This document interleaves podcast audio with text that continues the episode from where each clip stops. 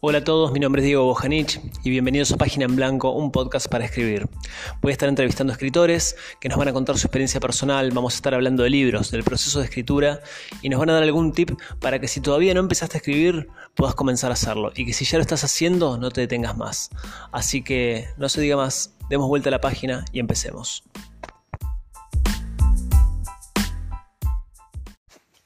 Episodio número 5 de Página en Blanco y hoy charlamos con Caterina Agostiza. Es editora, traductora y responsable de una de las editoriales más lindas de la Argentina, China Editora. Hoy conocemos algunos libros de su catálogo que es hermoso y unas historias de cómo llegaron estos libros a la Argentina que son para no perderse. Así que nos abre la puerta de su editorial, de la cocina, de cómo se hacen los libros, Caterina Agostiza. Si en tu bio decimos editora, traductora, ¿también decimos escritora o no, digo, no, no, no. ¿Nunca picó el, bichito por ese lado? No. No, porque, porque sé que hay demasiados escritores que son muy buenos eh, y encontré mi lugar en la edición, entonces ni siquiera quise intentarlo. Bien. Bien. Primeramente, entonces, eh, ¿arrancás desde la edición y después viene lo de, lo de, lo de traductora o es algo como que va a la par? Sí, sí, primero arranqué la, editorial y después, eh, apenas arranqué la editorial, me empezaron a llegar como propuestas de, traducción, que al principio eran cosas más técnicas, manuales, eh, algunas otras cosas infantiles, y después empecé con la literatura. Em, pero sí, primero fue la editorial. Bien, bien. ¿Y cómo, definís el, perfil de la editorial? Digamos, cuando vos tenés que armar tu catálogo, ¿cómo, fue esa decisión de decir, bueno, quiero publicar esto, como que tenga un determinado perfil? Hoy quizás con, todos los libros o con todos los, sí, con todos los libros que tenés publicados, uno ya puede ver el perfil, pero ¿cómo fue al inicio? ¿Fue difícil, digo, conseguir el material para publicar? Porque por ahí no siempre te llega lo que, vos querés. Bueno, yo siempre tengo como mi norte es este eslogan, que creo que buscamos siempre llegar a eso, que es ediciones cuidadas de libros en los que creemos, ¿no? Entonces, yo tengo mucho cuidado con eso, justamente, y por eso le pongo tanto trabajo y me lleva tanto tiempo la parte de la selección de otras editoriales, también pequeñas y también independientes, que quizás tienen otro volumen, otra tirada, eh, publican más títulos al año. No es mi caso, porque yo quiero asegurarme de que en mi editorial siempre salgan cosas de calidad de las que estoy realmente muy convencida, entonces prefiero que me lleve más tiempo y publicar menos libros por año, pero que sean ediciones cuidadas. Y creo que esto que decís de, mm, de lo que define a, mi catálogo. Eso se fue dando también con el tiempo, porque yo no quería clausurar el catálogo de mi editorial a una cierta línea, porque sabía que en el futuro quizás eh, podía llegar a descubrir otras cosas o nuevas colecciones. Entonces fui dejando que me guíe un poco también eso. De hecho, ahora es que estamos más, eh, estoy más con la mira puesta en, autores norteamericanos, eh, en hacer traducciones, Em, y después también con el ensayo, eh, ¿no? Como que tengo dos, colecciones a las que les doy mucha bolilla, que es narrativa, tanto cuento como novela, y ensayo, que por lo general son ensayos que tienen que ver con la escritura. Claro, eso te iba a decir justamente, porque veía los primeros títulos, bueno, tenías consejos para escribir, eh, que, está, que, digamos, bueno, reúne una serie de, también capaz que de ensayos, también todos referentes a la escritura, y está lo, eh, un plan para invasión zombie que también tiene que ver con, la escritura y analiza la, temática.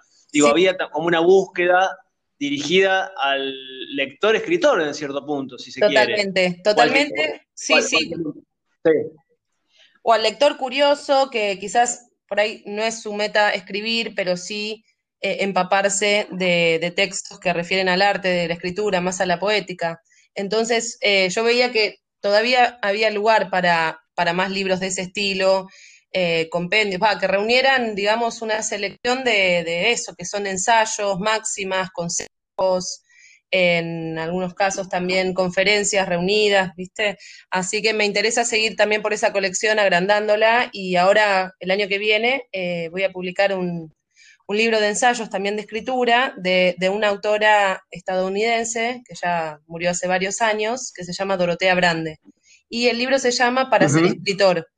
Eh, y es un libro que si bien fue escrito hace 60 años, eh, es realmente actual. Uno lo lee hoy y, aplica perfectamente a, este tiempo, ¿no? a estos días. Y por eso me pareció que estaba bueno incluirlo en esa colección. Em, así que sí, eso es para, escritores, para talleristas, para lectores curiosos. Claro, sí, y bueno, pensaba un poco sobre lo que me decía este del, que vas a publicar el año que viene, de, Dorotea Brande, así, así está bien dicho, sí. sí, eh, y, bueno, sí, por más que se haya escrito hasta hace 70 años, creo que el trabajo del oficio de escribir es como que no, no, no se modificó tanto. Pasamos del papel o una máquina de escribir a una computadora, si se quiere, una tablet o como sea, pero creo que las inquietudes y del, por lo menos del escritor que está comenzando, o incluso el del, profesional, siguen siendo las mismas. Digo, Tienes que sentarte solo en, una habitación y, resolver muchas cosas internas, pero después de trasladarlo a una trama y demás, digo, en algún punto no pierde vigencia. Totalmente, sí, sí. Son las mismas, las mismas inquietudes eh, y abordan los mismos temas, tal cual. Claro, claro. Y respecto de lo que, de lo que viene en el, en el 2021 y también de lo que venís publicando, vos te estableces una cantidad, me decías que no, no publicás una cantidad tan grande eh, como por ahí otras editoriales independientes también, pero vos tenés un número que te exigís o que, al que querés llegar o cuando ves el libro que vos querés, ahí publicás y ahí te decidís. Sí. ¿Cómo, cómo, cómo armás Sí, sí, tengo un número en la cabeza y trato de llegar a eso, pero a la vez sin presionarme y no, quiero que me pase de, no sé, si no llego a ese número, publicar cualquier cosa con tal de cumplir esa meta. Entonces, sí, mi idea es, por ejemplo, en el 2019 yo publiqué cuatro novedades más dos revisiones de libros que se habían agotado. Entonces fui seis veces imprenta, porque es una inversión el costo de la imprenta es grandísimo, entonces, bueno, también por ese lado. Y me gustaría en el 2021 sacar por lo menos seis títulos, así que apunto a eso, espero llegar. Por ahora ya tengo tres novedades para el 2021, bueno, más la que acaba de salir ahora a fin de año. Eh, pero sí, son, y justo son tres autoras, son mujeres las tres, eh, así que estoy muy contenta con eso también. Buenísimo, buenísimo. Y en, cuanto a la, búsqueda de, esto, de, los textos a publicar, eh, ¿cómo, es esto? Por lo menos, a ver, eh, ya sé de los, digamos, lo del idioma español, uno lo puede tener a mano, como que tiene más contacto, pero lo que, es, lo que son las traducciones, eh, ¿hay una búsqueda? ¿Estás leyendo todo el tiempo cosas en, otro idioma para, ver qué podés traer para acá? no sé, ¿lees revistas literarias de afuera? ¿Cómo, es esa búsqueda? Sí, sí, totalmente, es así. Em, leo libros en inglés que me compro afuera, que no se consiguen acá, eh, que me compro en Amazon o en Book Depository. Y también leo revistas de afuera, leo muchas reseñas que salen en The Paris Review. Me voy guiando por eso, me guío por recomendaciones de autores también. Eh, y cuando doy con algo que me gusta, ahí empieza el trabajo de hormiga, de contactar al autor, de negociar, eh, muchas veces esos autores tienen agentes, lo cual se complica porque nada, hay un intermediario, entonces tengo que pasar a negociar con el agente en vez de con el autor directamente. Em, así que bueno, sí, es, es una búsqueda. Yo, eh, por lo general, es, poco el porcentaje de libros que publico que, que, me llegan como manuscritos. Trato de que el catálogo, va, trato de definirlo yo, el catálogo, de elegirlo yo. Algunas cosas sí me han llegado, eh, pero bueno, de autores argentinos, digamos, y yo tengo una cuota de, no sé, un porcentaje que le, que le dedico también a, autores inéditos argentinos, eh, a, no sé, antes leía más manuscritos, ahora no estoy recibiendo desde hace un año y pico que tomé la decisión de, bueno, avisar eso a todas las personas que nos mandan manuscritos al mail, de decirles que, que no estamos leyendo porque ya tenemos muchos libros que, queremos publicar y, si tuviéramos otra, otra, otro volumen, como te decía, quizás ahí sí eh, tendría sentido tomarse, no sé, el trabajo de leerlos todos y hacer devoluciones, pero yo tampoco quiero hacer esperar a los autores porque me parece como una falta de respeto cuando uno te manda tu texto. Eh, yo, siempre, cuando los leía, bueno, los leía y hacía una devolución. Como sé que no, no estoy publicando lo que me llega, sino lo que voy a buscar, prefiero que sigan avanzando con otras editoriales, que sacan más libros al año. Claro, perfecto, perfecto, perfecto. ¿Y cómo, cómo es la relación, digamos, eh, tomo de, ejemplo el, último, la última traducción, la de Andrew Porter que presentaron el otro día. Eh, ¿cómo, es la reacción de, una persona como, Andrew, que vos lo vas a buscar y le, decís que lo querés traducir en Argentina? Eh, ¿Le gusta? ¿Le copa? ¿Conoce algo del, mercado?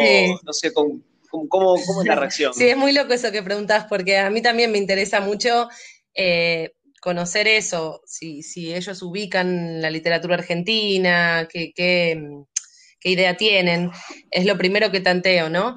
Y en el caso de Andrew Porter, por ejemplo, eh, él me contó que era su sueño ser traducido al español, porque, por ejemplo, este libro de cuentos que yo le publiqué había sido traducido ya, no sé, al, coreano, al, al, alemán, no me acuerdo a qué otros idiomas, pero todavía no había dado con una traducción al español.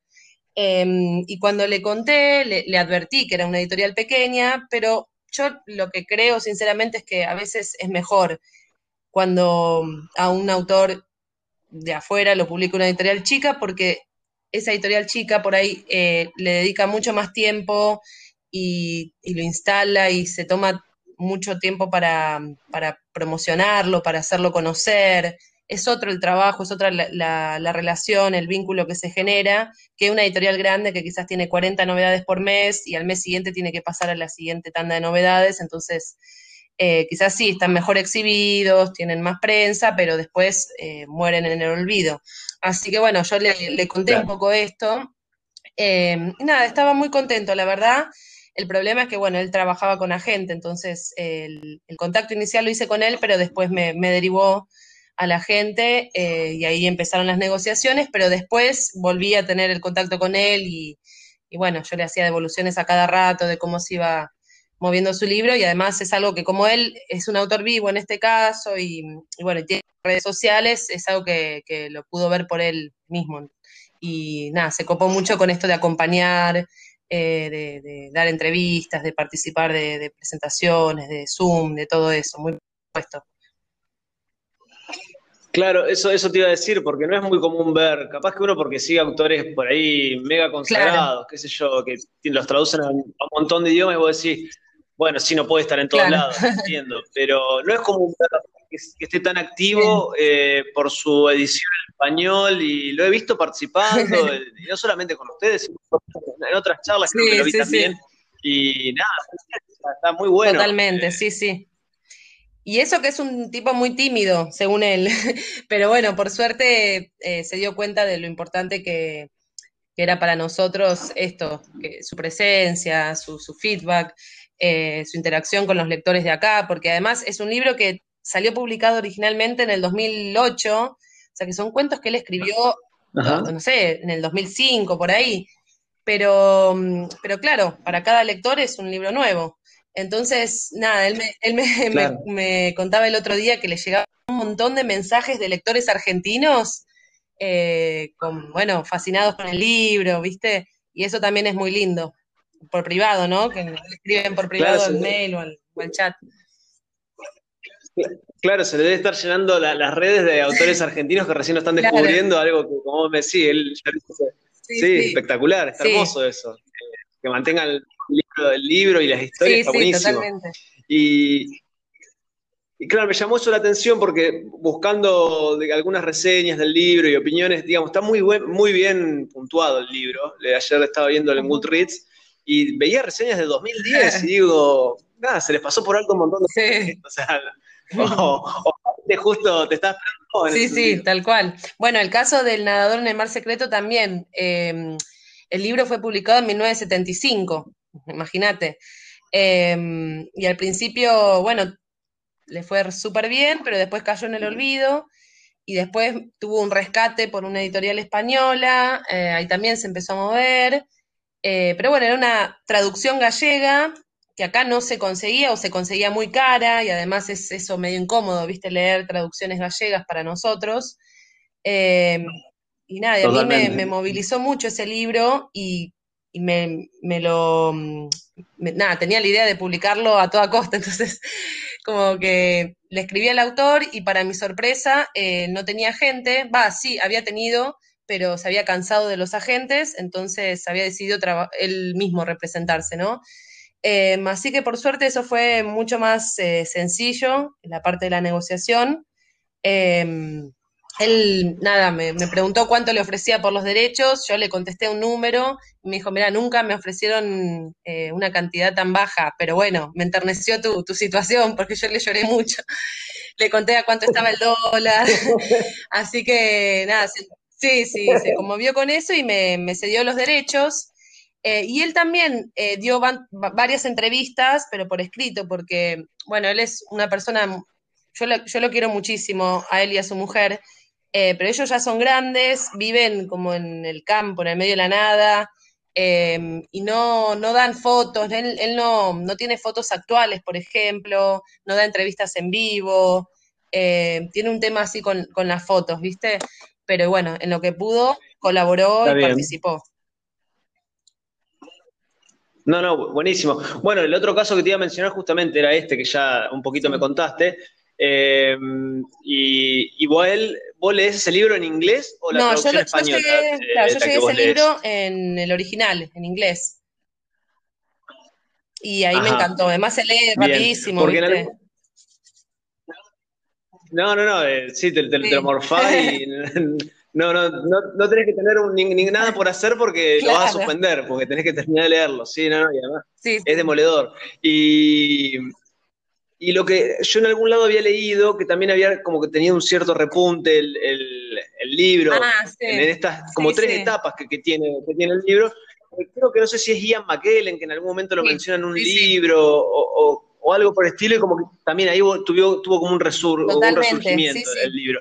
Pero eh, hermoso el, trayecto de un libro que, bueno, vos me decías en el 78 y bueno, estamos en 2021 y nada, y sigue. Sí, sí, es hermoso, tal cual.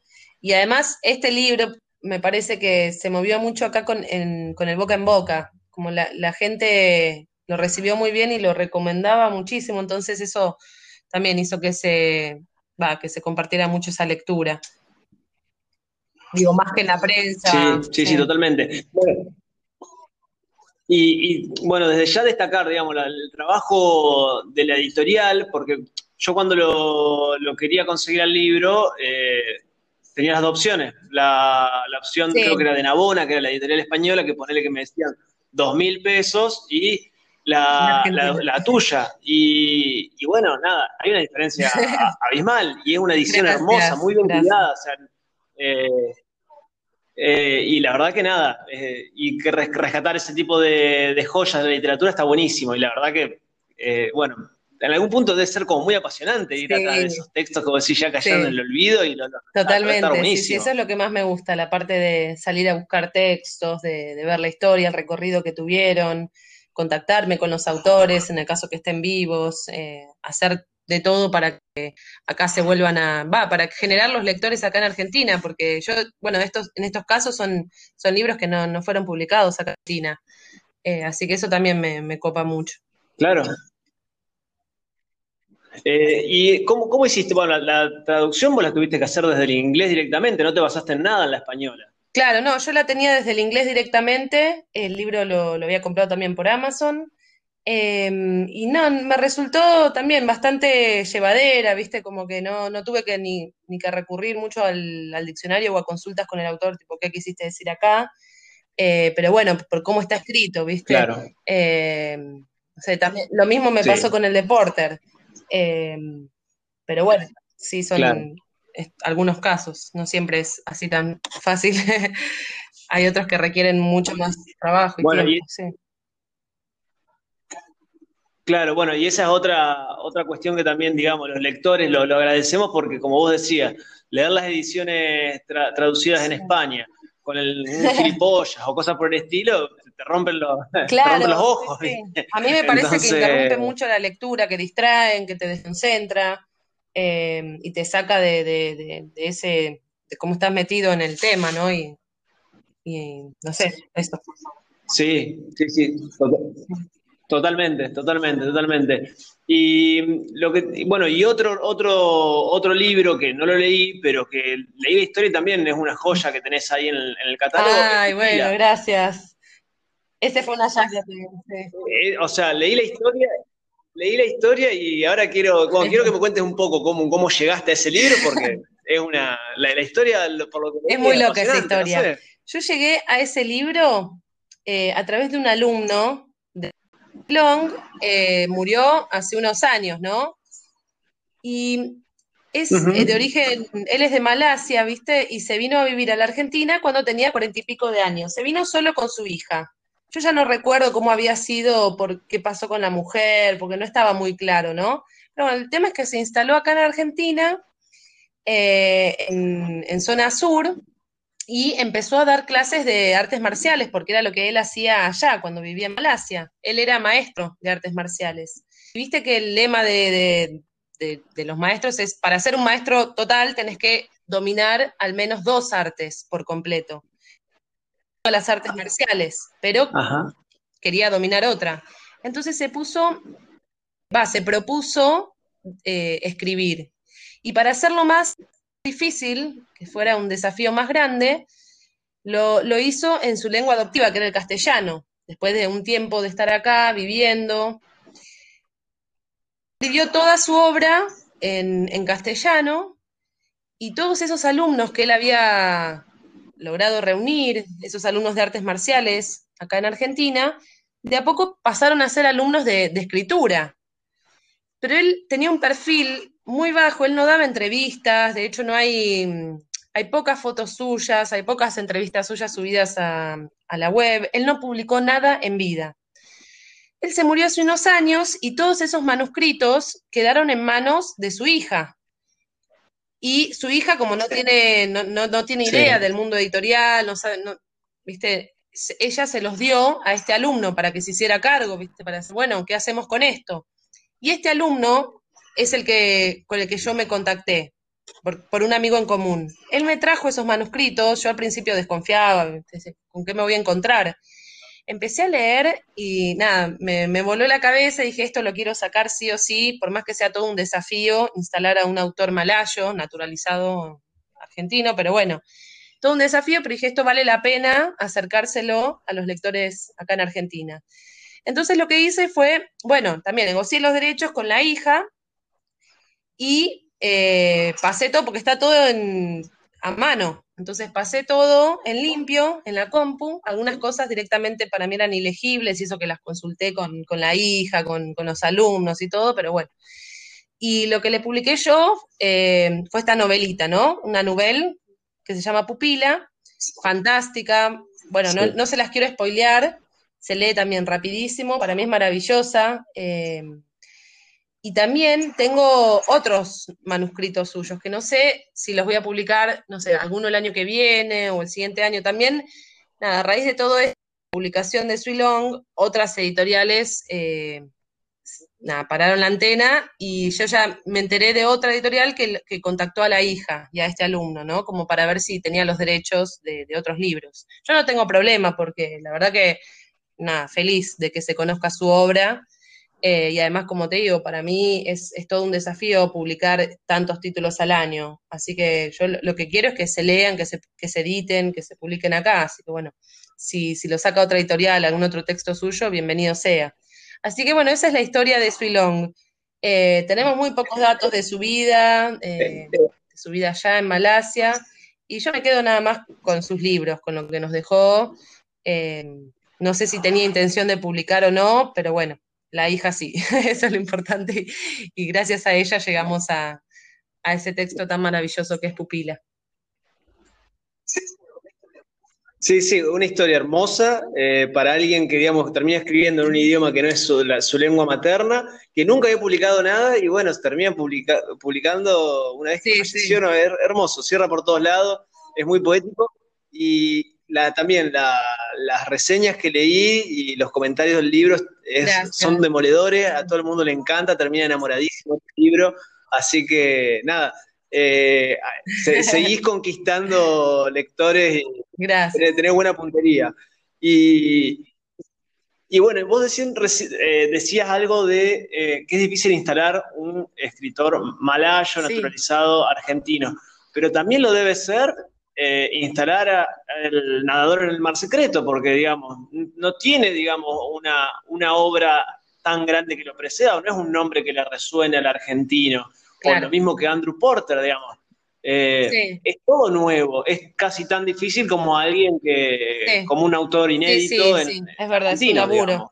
¿Cómo lo trabajás a eso, de tener que instalar a alguien completamente nuevo? o directamente ni lo pensás y si la obra es buena, confías. las dos cosas, porque no, uno puede editar libros maravillosos, pero si después no los sabe comunicar, es como que quedan perdidos y bueno, y es una picardía. Así que sí, yo lo que pienso es que la prensa eh, tiene que ser siempre especializada porque no le voy a dar un libro de ensayos a un, a un crítico que reseña poesía, ¿entendés?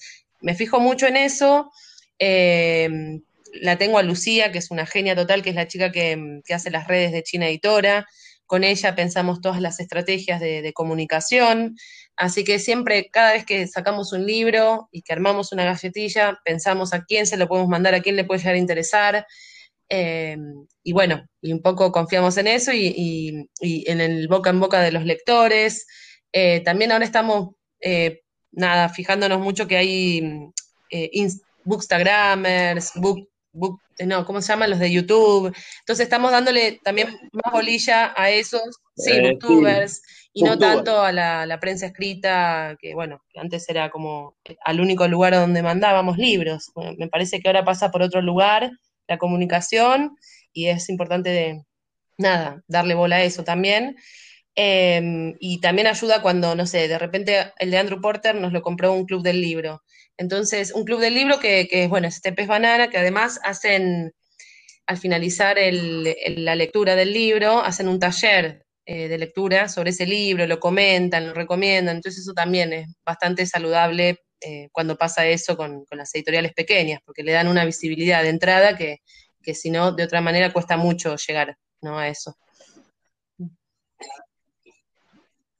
Claro, claro, claro, claro. Y estaba, eh, estaba pensando en, que, bueno, el, trabajo que como traductora que, que, vos tenés, digamos, es algo que como que se empezó a revalorizar en el último tiempo, como que se empezó a dar más bolilla. Es como que antes no sé si había, se hacía tanto hincapié, pero es como que ahora cualquier libro que compras es como que de quién es la traducción, o antes como que uno lo tomaba como de quién venía, y ahora es como que se da muchísima bolilla, y de hecho no sé si hay una cuestión de derechos o no, pero creo que se ha emparentado eso, de que se los tienen que citar a los dos como autores, digamos. Vos sos autora de las traducciones que traes de, afuera. Por, eh, lo tanto, cuando lo registrás al libro en, la agencia de ICBN, que eso se hace todo online, eh, creo que te, lo primero que te piden es el nombre del autor y después el, traductor. Eh, va en la página de legales, hay muchas, ahora están, bueno, que tomaron la decisión de poner el el nombre del traductor en la misma portada, hay otras que no. En, mi caso no lo hacemos, pero porque es algo más una cosa de estilo de, las tapas de China Editora. Eh, pero sí, coincido con esto de que ahora quizás los lectores, no sé si los más, no sé, por ahí yo también estoy muy metida en el, en el mundillo y, y no soy referente, o sea, no puedo ser objetiva, pero sí, para mí se fijan mucho en eso, en las traducciones. Claro, yo pensaba sobre todo porque por ahí viste, qué sé yo, había historias de, vos, vos, las conocerás mejor porque es tu trabajo, pero de qué sé yo, no sé si de Borges o Cortázar traduciendo libros como que se tomaban demasiadas libertades y hasta que por Totalmente. Ahí incluso podían llegar a cambiar determinadas frases o sentidos, pero estéticamente a ellos les parecía que era otra la sonoridad. Sí, totalmente. Eh, sí, son decisiones, pero también tiene que estar de acuerdo el autor. Yo cada vez que termino una traducción eh, siempre la mando a la editorial y a los autores para que la lean. En mi caso tuve la suerte de que los autores leían, por ejemplo, Kotwinkel lee español, entonces él aprobó todo y me dio el, visto ah. bueno y le encantó y si no, no sé, eh, yo, yo, primero tengo que tener como el ok del autor y de la editorial. Eh, pero es verdad lo que decís. A mí, esas son decisiones de, de cada editorial y de cada traductor.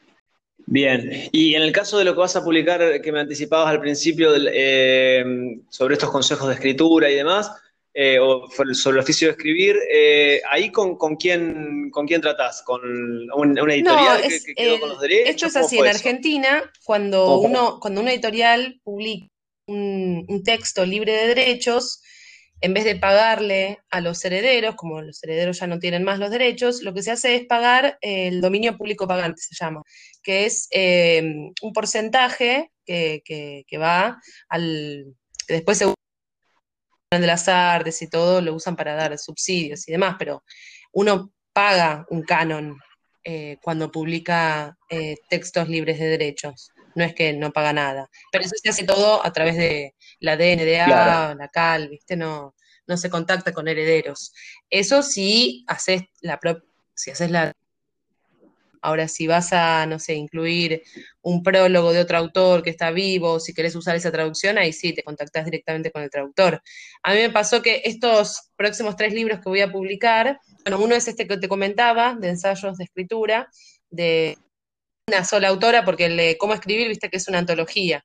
Em, en cambio, este es de una sola autora. Exacto. Eh, en estos tres casos, de, de, estos libros que voy a sacar, no, eh, no los pude traducir yo porque, bueno, yo, estoy, yo tengo tres hijos y, laburo un montón, entonces con la cuarentena no, no tuve el tiempo, viste cómo están las 24 horas en casa, em, haciendo de maestra, de, bueno, de todo lo que me encargo, no, no, no pude encarar las traducciones yo, por eso se las confié a, dos personas que, también admiro mucho como traductores.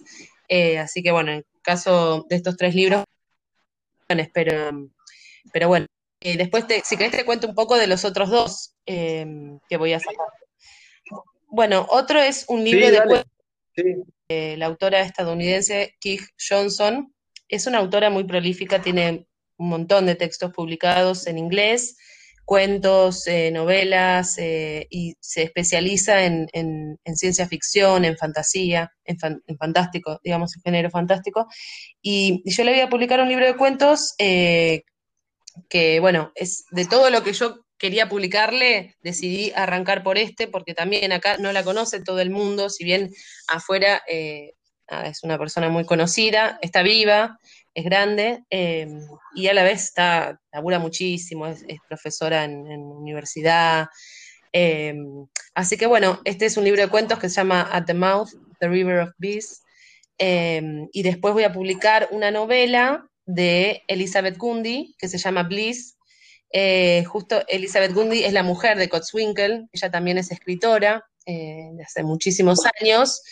Y esta es una novela, además la edición que yo tengo, que también la compré creo que en Amazon, es hermosa, es de tapa dura de Viking Press, eh, tiene una sobrecubierta, bueno, esta novela se la encargué la traducción a Santiago Federson, que es un colega. Él tiene la editorial, eh, ¿cómo se llama? La tercera editora.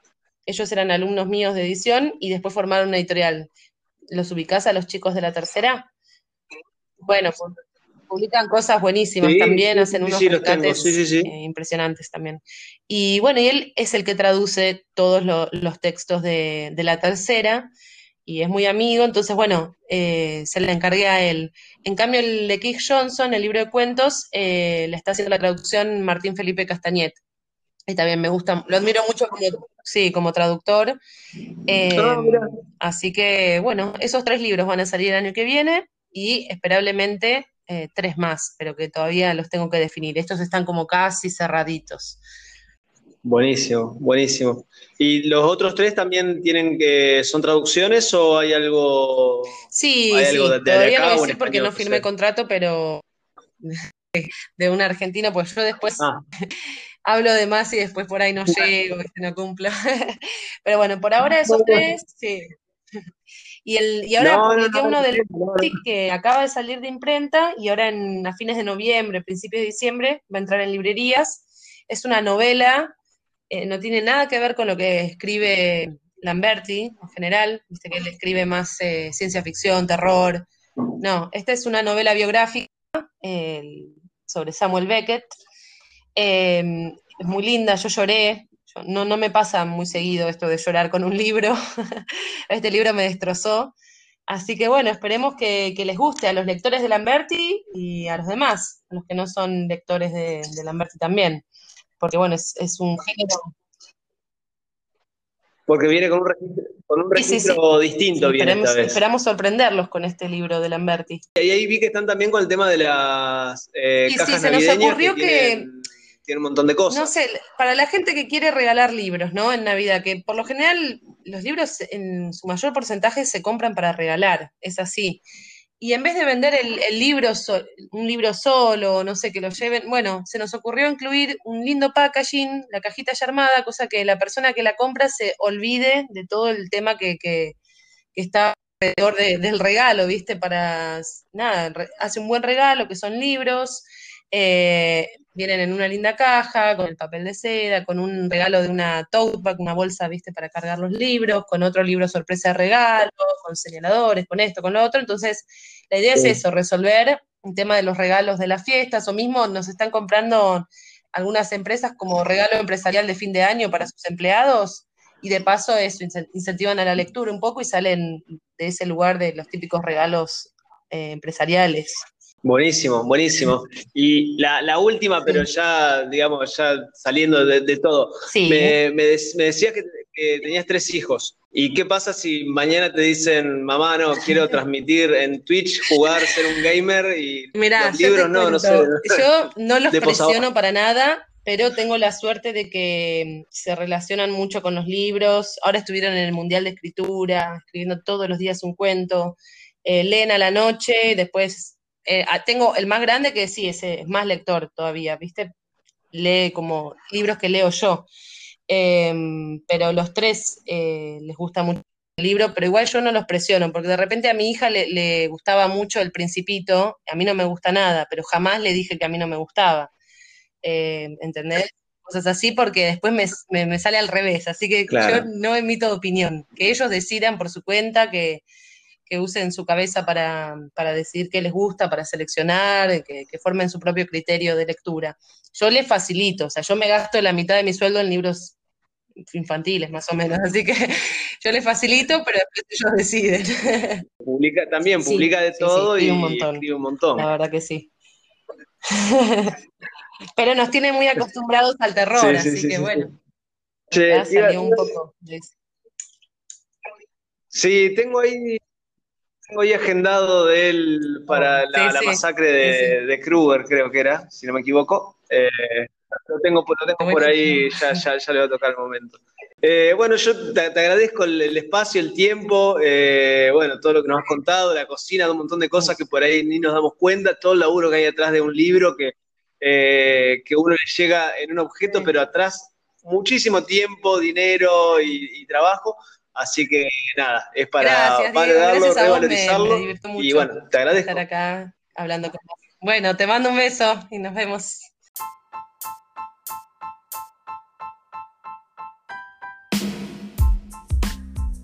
Llegamos al final de este capítulo de Página en Blanco y si te gustó te pido que le des un me gusta, que compartas el contenido y recordá que tanto al entrevistado como a mí nos podés seguir en redes sociales y continuamos la charla sobre esto que nos gusta, que es la escritura y los libros. Por lo pronto, te dejo un abrazo y nos escuchamos en el próximo episodio.